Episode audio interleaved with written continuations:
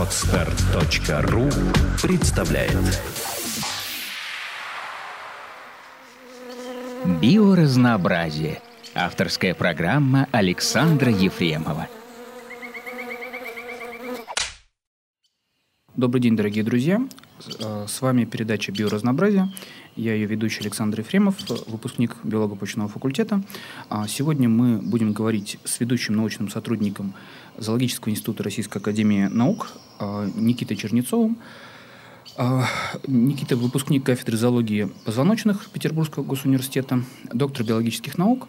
И сегодня мы с ним будем обсуждать э, достаточно интересную для многих проблему, проблему навигации у птиц. Здравствуйте, Никита. Здравствуйте. А, ну, давайте попробуем начать с самого начала.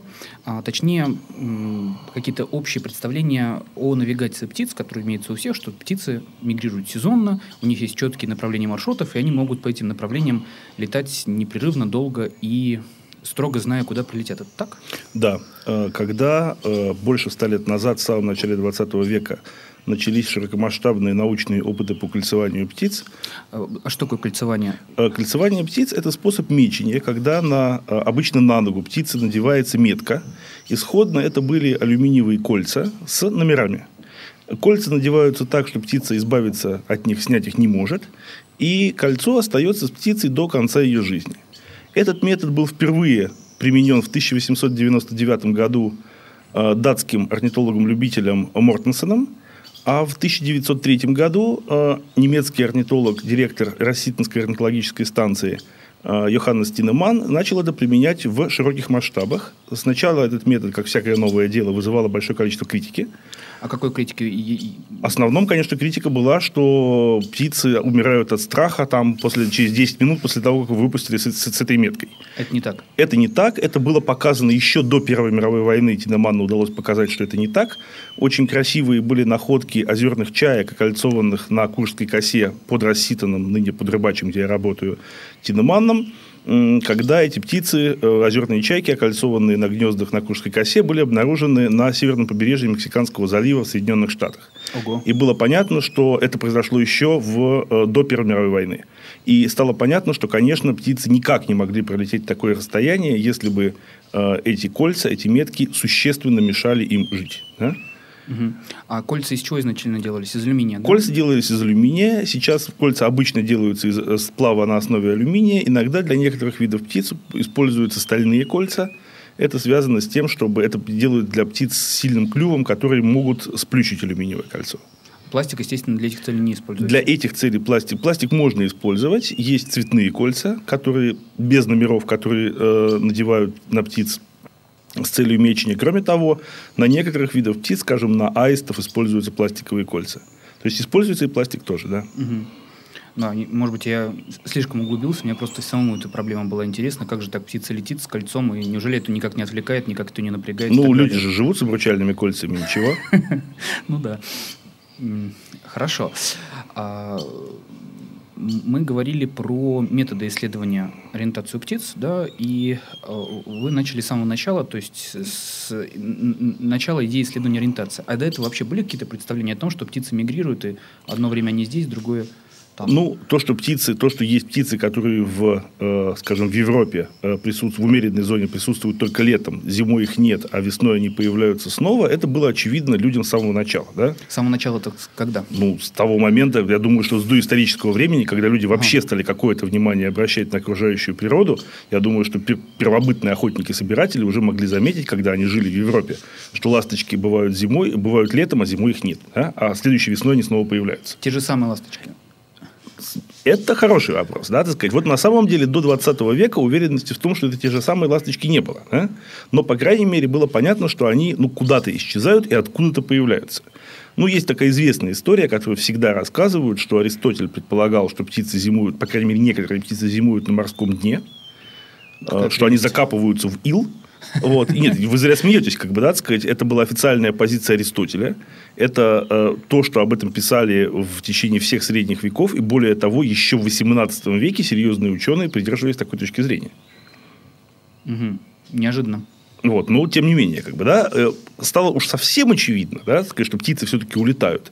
Когда европейцы начали во время, в эпоху великих географических открытий путешествовать в тропические экваториальные области и просто видели своими глазами в Африке точно таких же ласточек, как те, которые, к которым они привыкли дома. Да? Угу. То есть понимание птиц у нас, как ни странно, оказывается связано с, с географией. Ну, миграция птиц, конечно, это как бы неотъемлемо связано с географией.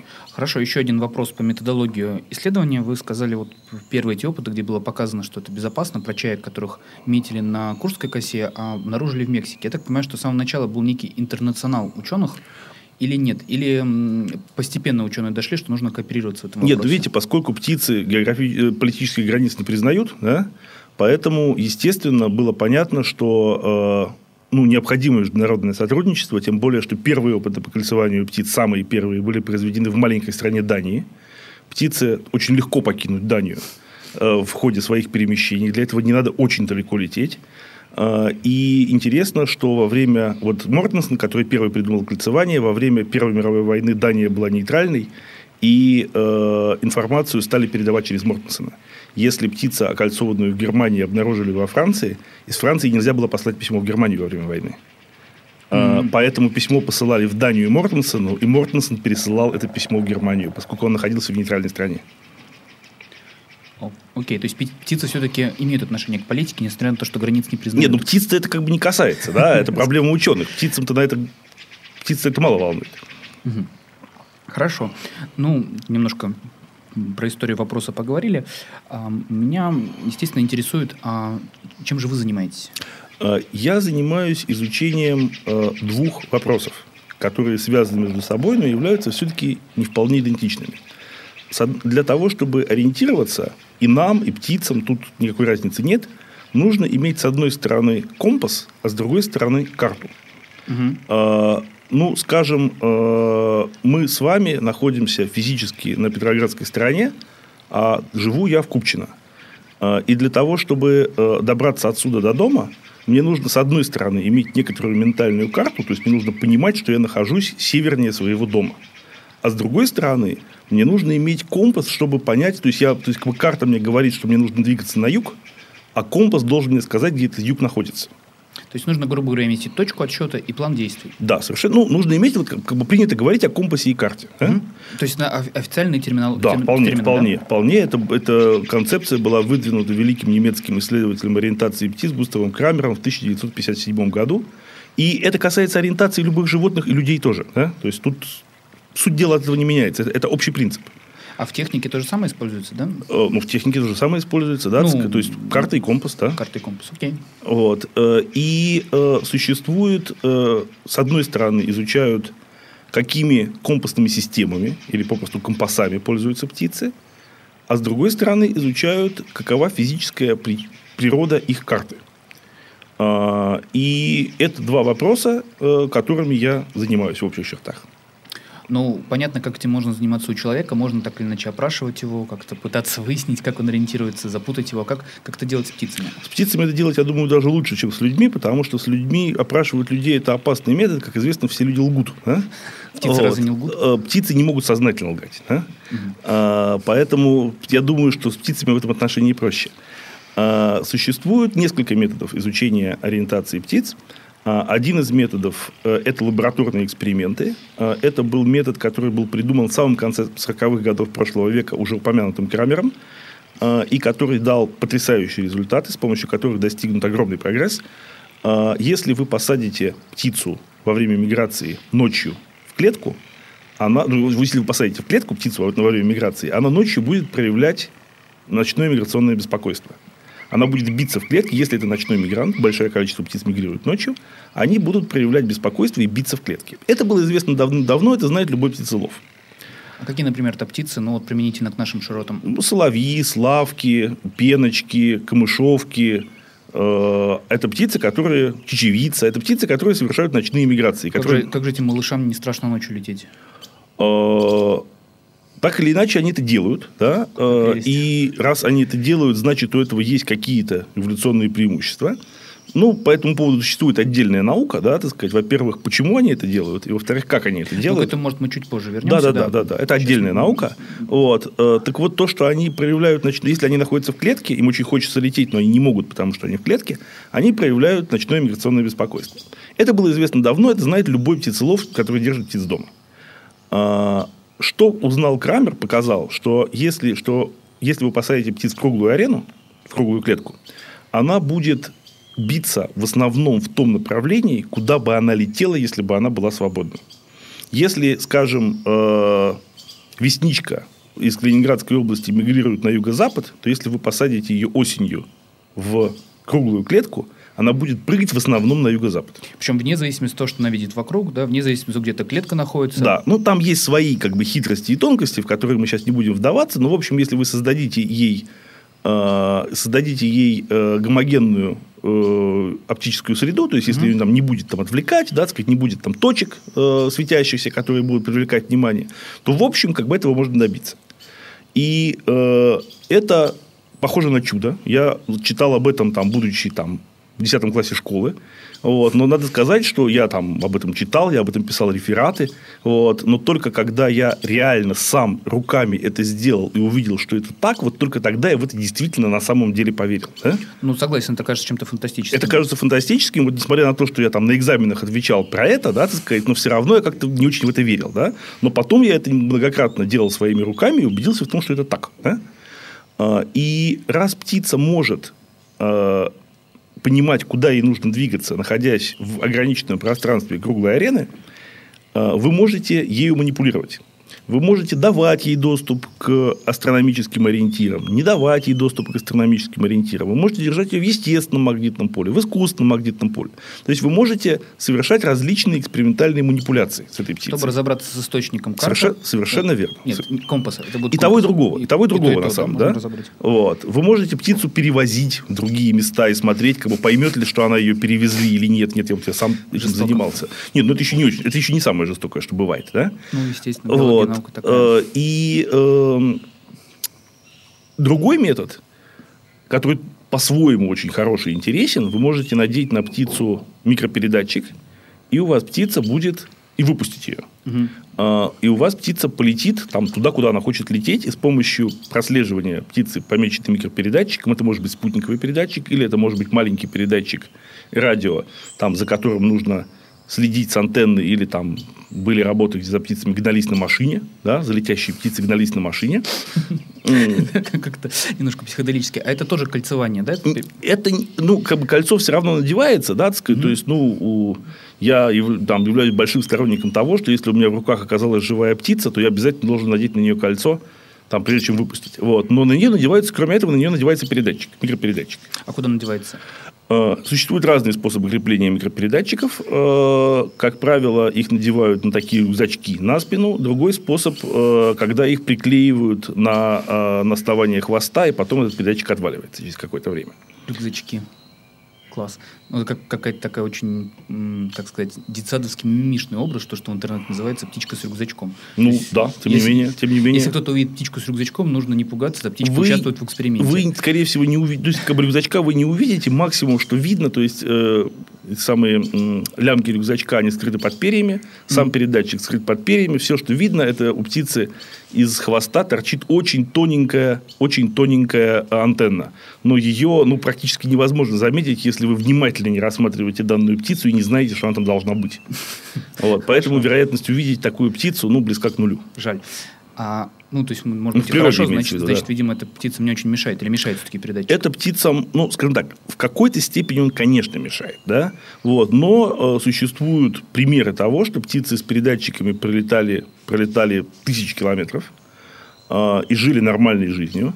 Э, мы сами, у нас был случай, когда мы занимались э, ближней ориентацией мухоловок-пеструшек. Как правило, большинство этих мухоловок мы ловили снова и снимали с них передатчики. Но небольшого количества птиц сделать не удалось. И одного самца мухоловки мы поймали на следующий год, на следующий год гнездящимся с передатчиком. То есть передатчик уже давно не работал, батарейка давно села, но этот самец с Куршской косы слетал в Западную Африку, вернулся благополучно, э, приступил к размножению, там нашел пару, за они свили гнездо, то есть он все это сделал с передатчиком на спине, это значит, опять-таки, это значит, что этот передатчик, в общем, не очень сильно мешает ему жить. Угу. Хорошо. Ну, ладно, про спутники, наверное, расспрашивать вас не буду. Но, может быть, потом к этому выйдем. А, хорошо. Соответственно, два, два есть методологических подхода. Эксперимент и наблюдение в природе. Ну, я бы сказал так. Датчиков. Я бы сказал так. Лабораторный эксперимент и полевой эксперимент. А, потому окей. что это тоже эксперимент. Да? Хорошо, да. Два вида экспериментов. Вот. И, естественно, когда летит птица в природе, вы не можете влиять... То есть, с одной, то есть у этого метода есть плюсы и минусы. Да? С одной стороны, вы не можете контролировать доступные птицам, доступную птицам информацию. Она, когда она у вас улетела из лаборатории и летит естественным полетом, она находится в естественном магнитном поле, она находится под естественными звездами, она находится там, в естественной запаховой среде. Да? Вот. С другой стороны, конечно, поведение птиц в природе гораздо естественнее, чем то, что она показывает в лаборатории. Да? Ну, да. Вот. Гораздо менее стрессировано. Гораздо менее стрессировано и Э, с одной и кроме того, поскольку передатчики все-таки стоят заметных денег, особенно спутниковые, вы вынуждены, с одной стороны, вы вынуждены жить с маленькими э, выборками, но с другой стороны, у вас данные гораздо более концентрированные, так что, в общем, они на маленьких выборках тоже оказываются значимыми. Да? Угу. Так, мне какой-то вопрос еще пришел в голову по поводу экспериментов. Я где-то читал, что в принципе, э, птицы, в принципе, не, не все птицы хорошо переносят а, неволю. Да, то есть, ну, и, и на разных форумах, посвященных выращиванию каких-то птиц в домашних условиях, частая причина смерти это считается остановка сердца. Да, что птица слишком нервничает, например, воробей тот же, то, что вы посадили в клетку, и может это умереть там, от звуков резких и так далее. Я не, не знаю, насколько это правда или нет. А, вот если вы работаете с птицей в условиях эксперимента в лаборатории, а, какие факторы стресса на нее будут влиять? А, я бы сказал так, что, возможно, и существует как бы такой синдром внезапной смерти, но это встречается очень редко. Гораздо чаще проблемы с лабораторными птицами э, возникают из-за неадекватного питания, из-за э, из болезней. Э, я бы сказал так, что, наверное, то есть я, я уверен, что если как следует запариться, можно содержать в неволе любых птиц. Вот есть люди, птицеловы, любители и профессионалы – которые содержат дома птиц и, и в лабораторных условиях или дома, и которые это делают феноменально хорошо. Да? То есть, если не, как сказать, если не постоять за ценой, в буквальном смысле слова, да, то можно добиться содержания кого угодно. Да? Угу. Вопрос в том, э, каковы ваши цели и задачи, и стоит ли это таких усилий.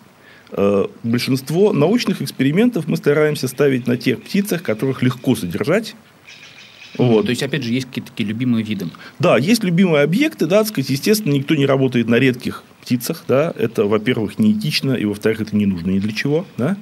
А, стараются работать на массовых видах птиц, стараются работать на тех птицах, которых легко содержать, есть любимые объекты, просто из-за как бы, удобства работы с ними. Угу. Вот, то, есть, не, то есть, скажем так, наша работа достаточно сложна, и нам, у нас нет ни малейшего желания создавать себе еще дополнительные сложности. Ну, в принципе, это рациональный подход. Да, да. Хорошо. А с какими же объектами вы работаете? Ну, я довольно много работал с э, тростниковыми камышовками. Э, я до того, как я занялся ориентацией и навигацией, я там кандидатскую защитил по э, миграциям камышовок в Европе.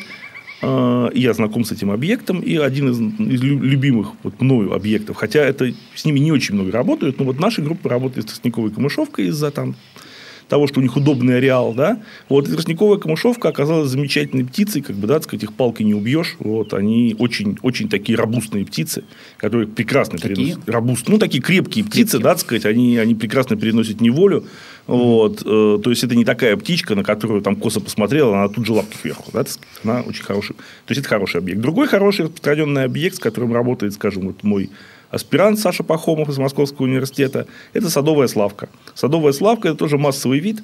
Садовая славка э, прекрасно живет в неволе, э, с нее легко содержать, и она тоже такая крепкая птица, так сказать, которая очень, ну, на мой взгляд, удобна. Я хочу сказать, что мы работаем в основном с дальними мигрантами. Связано это с тем, что у дальних мигрантов, у тех птиц, которые летают в Африку, у них все адаптации к миграции очень ярко выражены. Угу. А, потому что, скажем прямо, все наши методы, все наши методы, это топорные методы. Мы, мы, э, я бы сказал, что мы пытаемся разобраться в устройстве часов с помощью кувалды. Да? Вот. И поэтому э, мы должны удивляться, когда у нас что-то получается. А, и поэтому э, лучше изучать те виды, у которых вот все эти признаки, которые мы изучаем, очень ярко выражены. Угу. Тогда больше шансов. Это не значит, что у других видов по-другому. Но просто нашими несовершенными методами легче изучать яркие случаи. То есть я правильно сейчас понимаю из ваших слов, что в принципе проблема очень не разработана, да, несмотря на то, что в 40-х годах уже была какая-то подведена методологическая экспериментальная база лабораторная, с тех пор так... так... Нет, с тех пор достигнут, конечно, большой прогресс. Более того, в этой области большой, сильный, существенный прогресс достигается в последние 10 лет, когда, скажем, э, стало становиться понятно, а, каков э, физиологический механизм магниторецепции. Ой, ну, про это чуть позже. Обязательно поговорим по физиологии всего этого дела, про магнитные поля. Просто мне интересно стало, что вроде бы так давно занимается а, проблемой, а все еще вы работаете кувалдой с часами. Нет, ну в любом случае, понимаете, как бы мы... Э мы, мы все равно работаем кувалдой с часами, да, так сказать, все равно мы не можем, скажем, ну, например, нет ни одной трансгенной птицы, да, еще никто никогда не создал ни одну трансгенную птицу. То есть метод, допустим, нокаута, да, так сказать, для нас закрыт. А почему? Э, это вопрос, вопрос к молекулярным биологам. Да? Вроде бы с курицами что-то такое делать. Но курица, наверное, вам не очень подходит. Вот. Ну, вот, как бы, да, сказать, существует, то есть, насколько я знаю, как бы, да, сказать, не удалось до сих пор, как бы, да, сказать, там целенаправленно выбивать определенные гены. Да? А, есть, э, то есть, мы, кроме того, например, если мы изучаем магниторецепцию, мы не можем делать электрофизиологию. Потому что э, ну, царицей доказательств является, естественно, э, тот самый электрофизиологический ответ на стимул. Угу. Вот мы не можем этого делать, потому что у нас э, самим стимулом является изменение магнитного поля, и по закону электромагнитной индукции у нас в, э, в электроде создается, создается ток не из-за того, что там нейронный ответ происходит, а просто по закону электромагнитной индукции. То есть у нас есть очень большое количество методических сложностей. Да? Вот, то есть мы, мы работаем, мы работаем, в общем, мы работаем с нестандартным объектом, да, для физиологов и для молекулярных биологов это нестандартный объект. Птица. Да. Угу. Вот мы работаем с нестандартным объектом, и э, часто нам приходится, скажем так, импровизировать с методами. Очень интересно. Хорошо, вы еще упомянули, на всякий случай, чтобы не осталось у нас никаких белых пятен, по, про птиц, которые мигрируют на длинные дистанции, на короткие дистанции. Длинные дистанции – это славки, с которыми ну, я бы сказал так, что, Я бы сказал так, что условно, это условно, да, э, в Европе, в нашей части света, принято считать, что дальние иммигранты – это те, кто летают в Африку и пересекают Сахару, а ближние мигранты те, кто не пересекает Сахару. Да, вот такой, такой условный, условное отсечение идет. Mm-hmm. Да? да, то есть на, на самом деле там расстояния не такие, или я не, не ну, очень Сахара 3000, Сахара, Сахара 3000 километров. А, то есть летят они через 3000 да, километров, да, не летят. Да, да. А кто не летает на длинные дистанции? Ну, например, из обычных птиц зяблик. Зяблик – это ближний мигрант. Или И куда же он летает? Он летает во Францию. Вот. молодец. Певчий дрозд, певчий дрозд, да, так сказать, э, на котором мы тоже работали. Вот, певчий дрозд зимует в Южной Франции и Северной Италии. Это тоже, в общем, не совсем ближний свет, да? От, ну, да. Ну, там, вот, но все-таки, но все-таки это меньше, да? Э, есть, ну, яблик, вьюрок, большая синица, большое количество синиц они там, тоже, да, недалеко они летают, не, но они ленивые. Да, да, ну, им, скажем так, они в состоянии...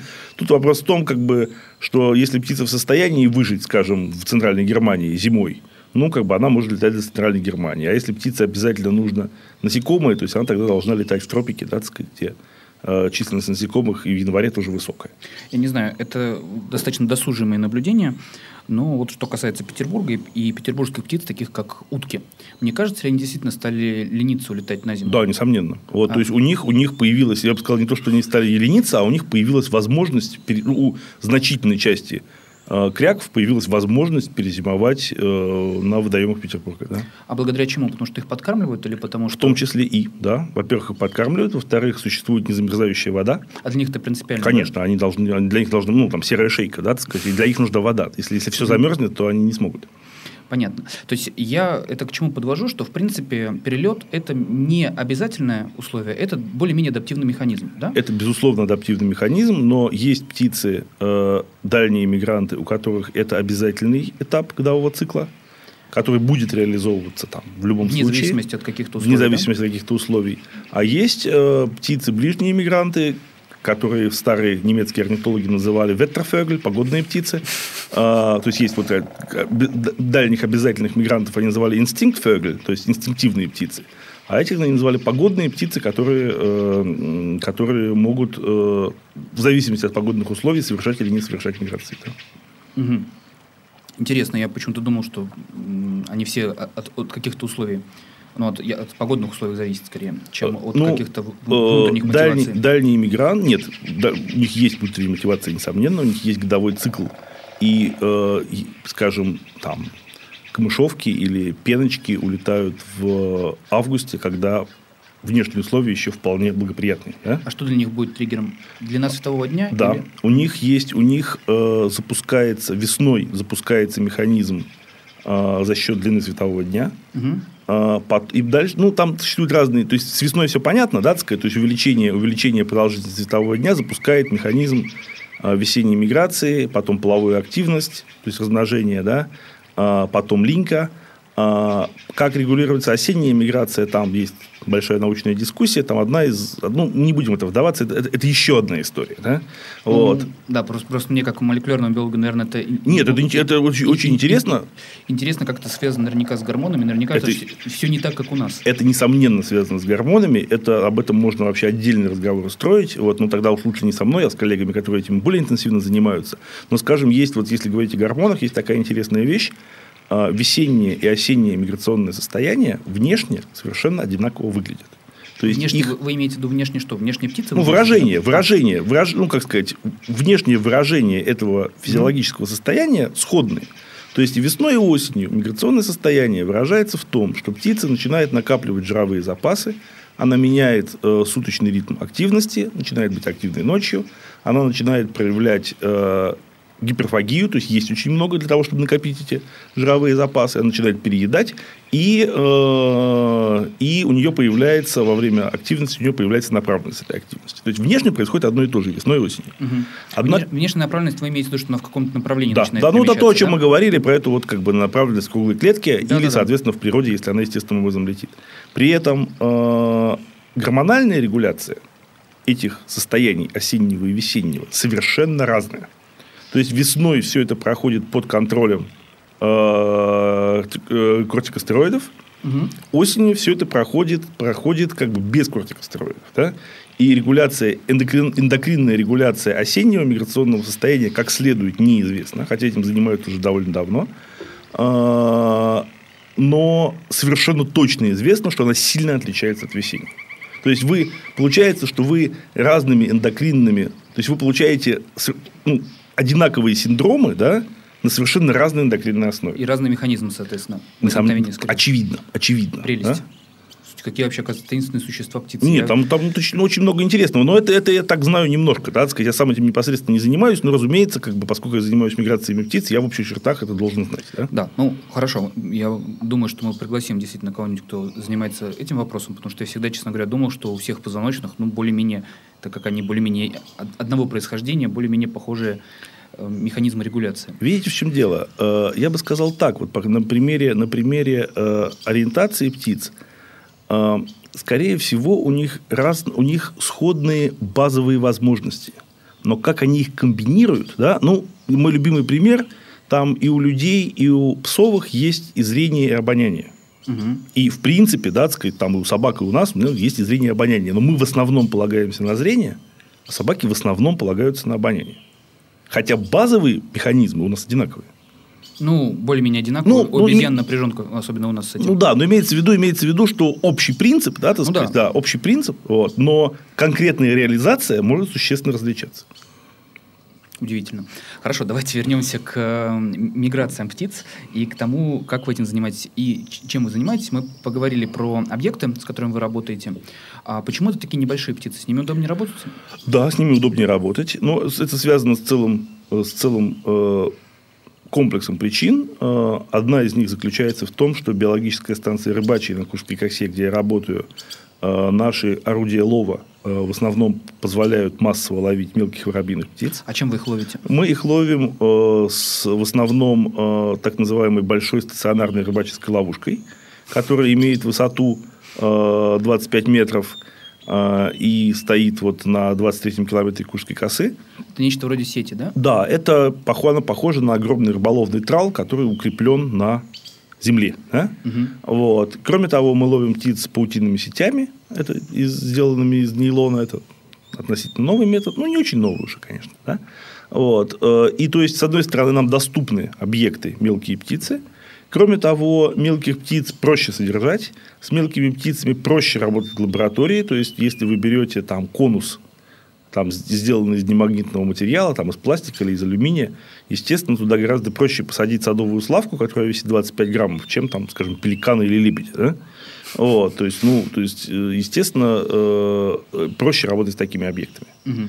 И большая часть исследований, большая часть исследований сделана на мелких воробьиных птицах, хотя, скажем, я делал исследования на аистах, это было связано с тем, что там мы не работали с круглыми клетками, мы надевали на них спутниковые передатчики. И тут имеется обратная ситуация, э, потому что спутниковые передатчики достаточно тяжелые, и для того, чтобы они, их спокойно можно было надевать на птиц, птицы должны быть достаточно крупные. Да? То есть, если передатчик весит там 10 граммов, то понятно, что на, 20, на 25-граммовую славку его надевать нельзя. Ну да, это да, нечестно. Да. Это не то, что нечестно, вы просто не получите никакого результата. Да? У вас птица просто не сможет взлететь, и эксперимент закончится не начавшись. Да? Вот. Поэтому я всегда говорю, когда нам ведутся разговоры о о этичности нашего обращения с экспериментальными животными, мы первые, кто заинтересованы в том, чтобы нашим птицам было хорошо. Потому что если им будет плохо, они не покажут естественного поведения, и все наши результаты можно будет выкинуть в мусорную корзину. Спасибо за внимание. С вами был подкаст «Биоразнообразие». У нас в гостях был Никита Чернецов. В следующем выпуске мы продолжим с ним разговор про птиц, поговорим про то, как э, птицы находят э, направление полета, как выбирают направление полета, поговорим, э, как именно это исследуют, и поговорим о том, чем, в общем, занимается современная наука о миграции птиц. Спасибо за внимание. С вами был Александр Ефремов и Никита Чернецов. До свидания. Сделано на podster.ru Скачать другие выпуски подкаста вы можете на podster.ru